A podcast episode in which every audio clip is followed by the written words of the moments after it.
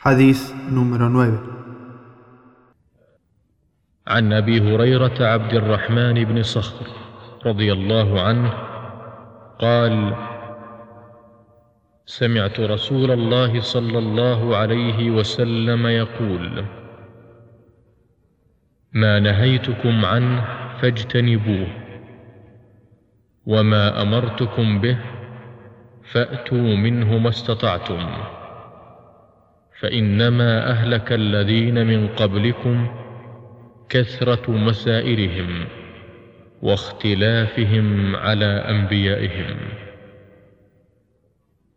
رواه البخاري ومسلم En un relato, Abu Huraira, Abdurrahman ibn Sakhr, radiallahu anhu, dijo: He oído al mensajero de Allah, sallallahu alayhi wasallam, decir: Lo que os he prohibido hacer, evitadlo, y lo que os he ordenado, cumplidlo tanto cuanto podáis, puesto que lo que acabó con aquellos que os precedieron fueron sus exagerados interrogantes